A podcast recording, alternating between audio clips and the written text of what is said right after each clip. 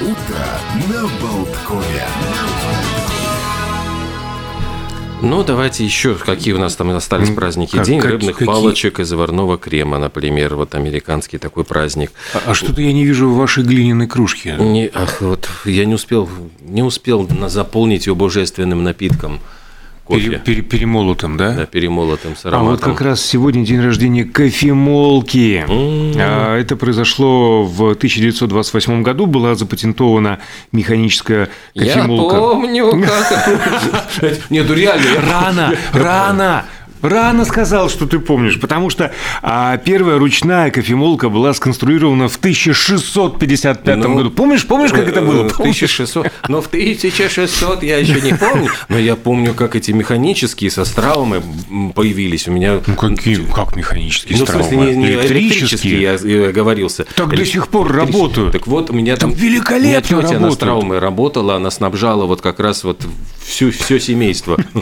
Дядя на гуталиновой фабрике. У нас этого гуталина. А, сегодня хорошее настроение, да, а, можно устроить вечеринку. А, Сегодня такой странный очередной праздник – Всемирный день вечеринки или P-Day, ну, Party Day имеется в виду. Господи, пиды. Как-то, да, сейчас это... Э, Ну, помнишь, на прошлой неделе как раз-таки э, упоминали Пи Диди, Ага, Пав Дэдди, как его там, Шомп Комс, короче. А начиная с 1996 года, ты должен помнить, а 3 апреля во всем мире ежегодно отмечается вот этот Всемирный день вечеринки, и он посвящен конкретному, конкретному событию. А, Дело в том, что в 95 годом ранее был опубликован фантастический роман американской писательницы Ванны Бонд под названием «Полет». И в конце романа э, начинается обратный отсчет времени до 3 апреля 2000 года. Именно в этот день происходит синхронное всемирное празднование, такая всемирная вечеринка. И читателям романа так понравился этот финал, что вот уже в 96-м, именно 3 апреля, состоялась первая всемирная вечеринка или Всемирный день пати. М. Э, День сегодня еще твидовой ткани. Э, Сегодня день провозглашения Второй Республики в Гвинее. Дай бог не последний. Ну, и, и, и еще день сладкого картофеля, значит, и день шоколадного мусса. Ну, это два разных праздника.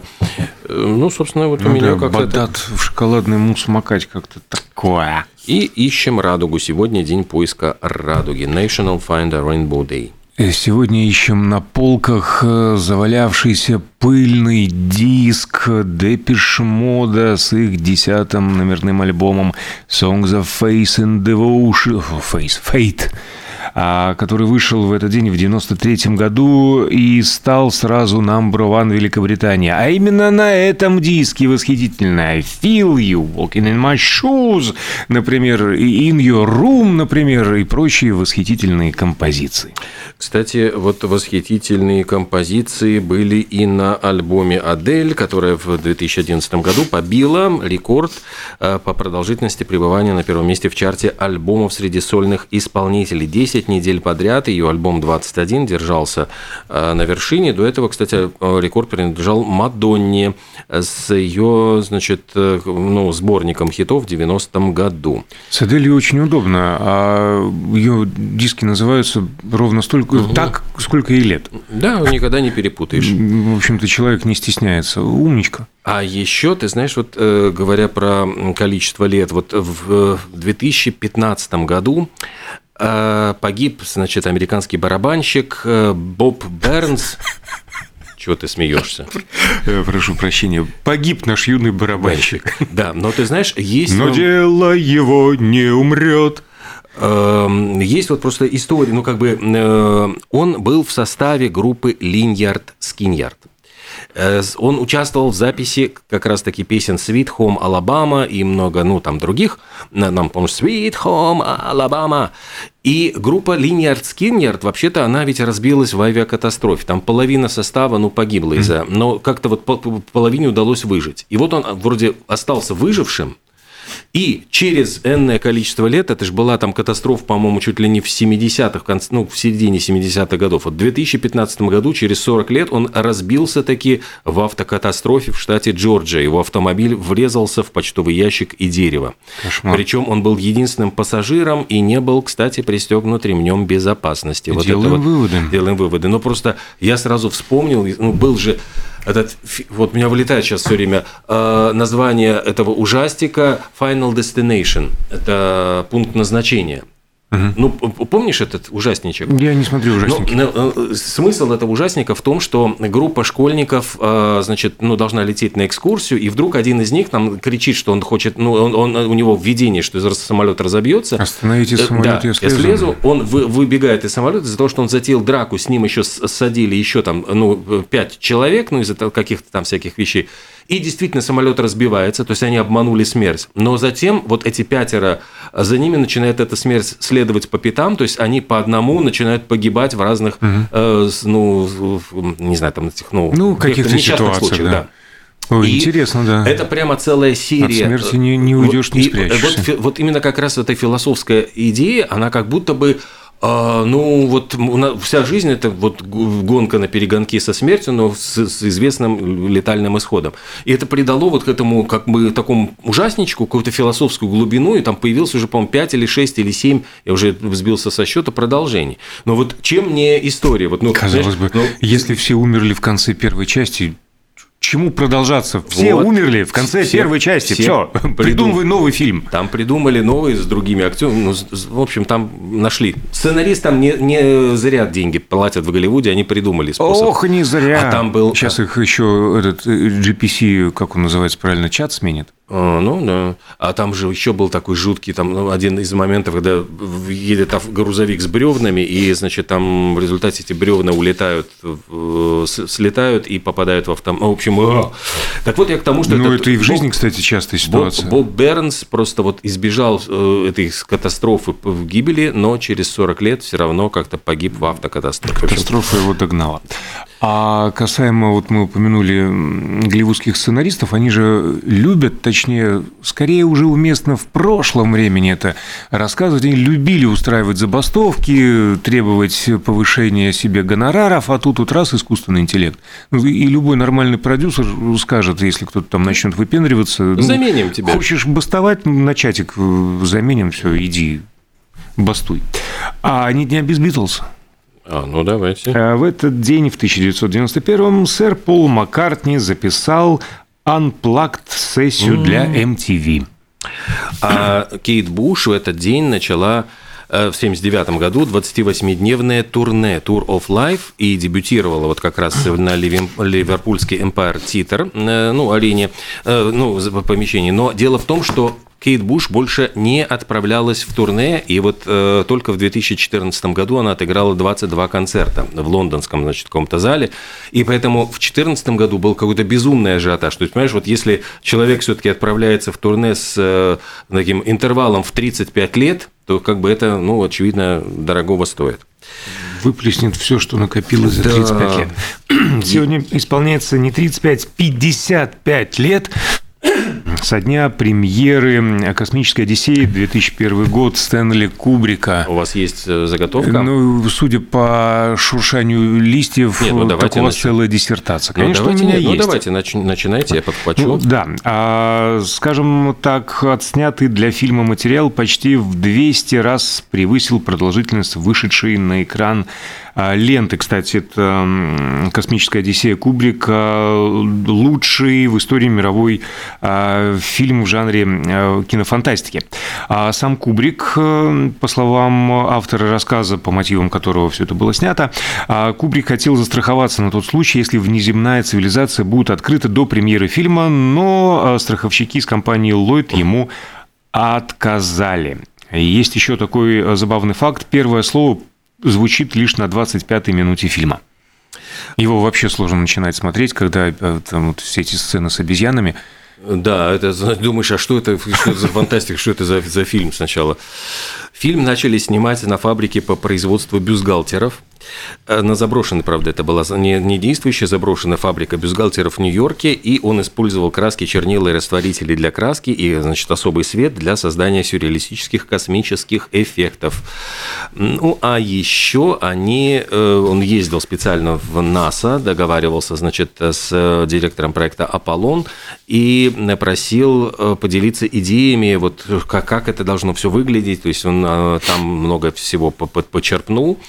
Э, но, тем не менее, говорят, что на его футуризм, ну и причем самого Кларка, собственно, не только Кубрика, но и создателя романа, э, повлиял очень сильно Константин Циолковский, который вот, ну, вот с его этими идеями «Земля – колыбель человечества», но человечество не может mm-hmm. вечно оставаться в колыбели, то есть это все эти идеи. А многое еще из образов вот были э, в, из, подчеркнуто из журнала Life, там, где были снимки, сделанные шведским фотографом Леннер Бернардом Нильсоном, сним, снимок плода, который плавает вот как бы в околоплодной жидкости. И вот эти вот э, э фотографии вот использовал Кубрик тоже для вдохновения э, образов фильма. А не только Циолковский, э, ну, им вдохновлялись, а в сцене выхода в открытый космос э, в качестве звуковой дорожки были использованы оригинальные записи дыхания космонавта Алексея Леонова – который первым в истории вышел в космическое пространство в 1965 году. А фильм, вот мы упомянули, ему 55 лет исполняется, то есть это 68 год. Рассказ Артура Кларка э, увидел свет, был опубликован а в 1951 году, назывался «Часовой». Э, и Кларк разработал э, сценарий вместе с Кубриком еще до написания романа вот, «Космическая Одиссея», который вышел в свет после фильма. Но, а, во-первых, после премьеры сам вот Артур Кларк заявил, если вы умудрились полностью понять Одиссею, то для нас это провал, а потому что мы пытались дать э, гораздо больше вопросов, чем ответов. И э, свою вторую книгу «2010. Одиссея 2» она тоже была экранизована, а Кларк решил сделать продолжением именно фильма Кубрика, а не собственного романа.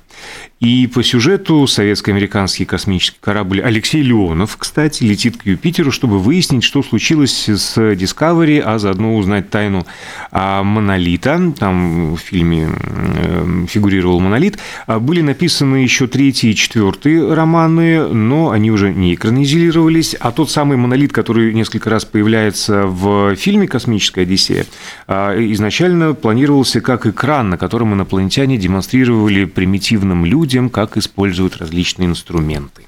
Вот ты говорил о том, что для нас это будет провалом. А, дебют фильма в Вашингтоне а, таки стал провалом. На нем присутствовали все звезды, руководство МГМ, то есть это все показывали а, в районе Кливленд-парка.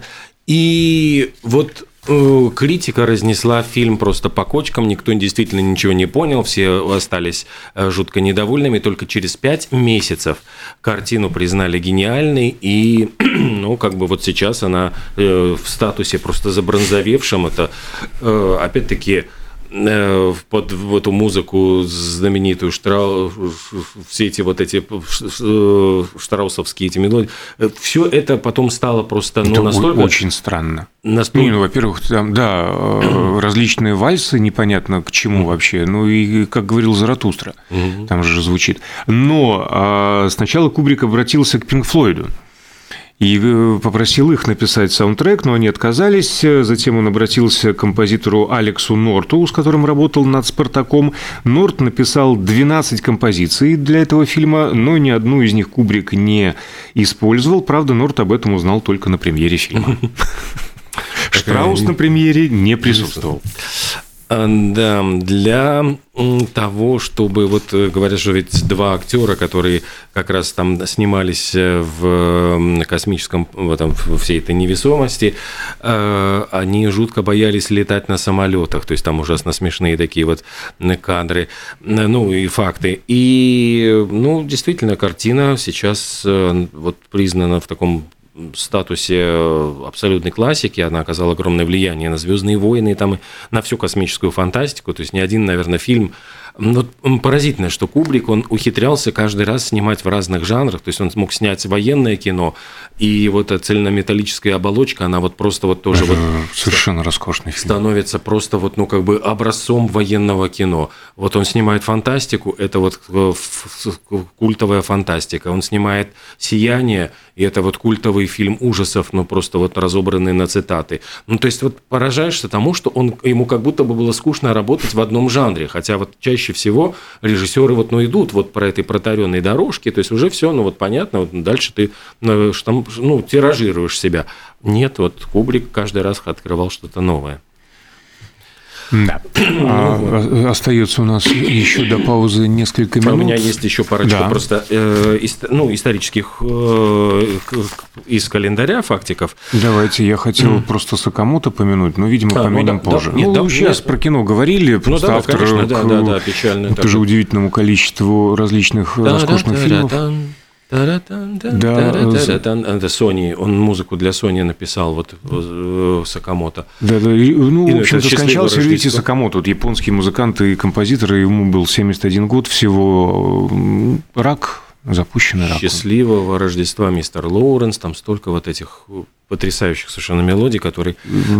Последний император Бертолуччи, и высокие каблуки Альмадовара, и шелк, и выживший, и масса, масса, масса, масса других фильмов. Ну и музыку Э, да. для Nokia телефонной серии 8800, кстати. Привет, день рождения мобильного телефона.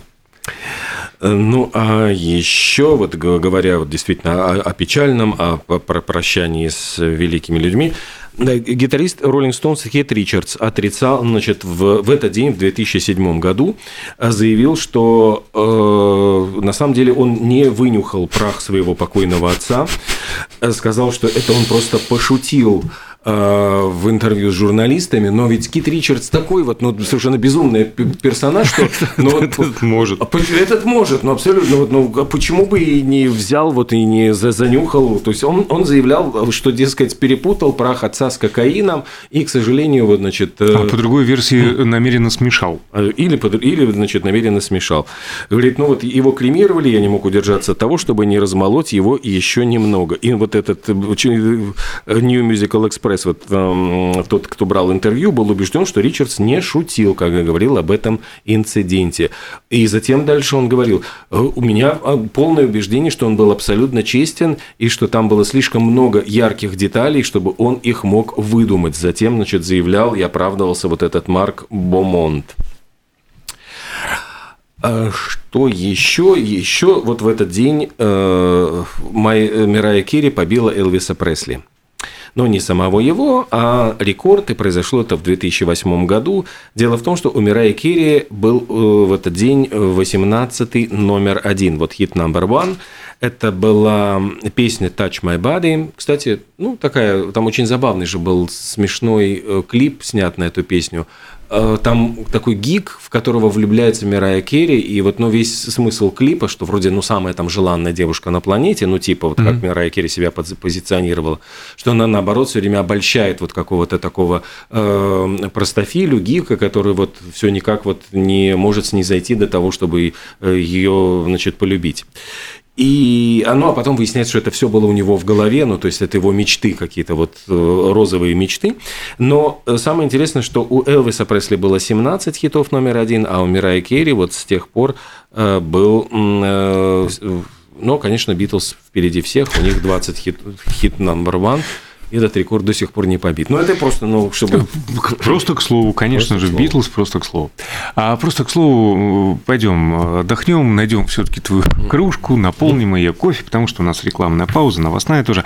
А После новостей встретимся еще, а, поболтаем о всякой всячине. И в половину а, десятого у нас гости, в конце концов, о джазовом фестивале в Эцике будем говорить.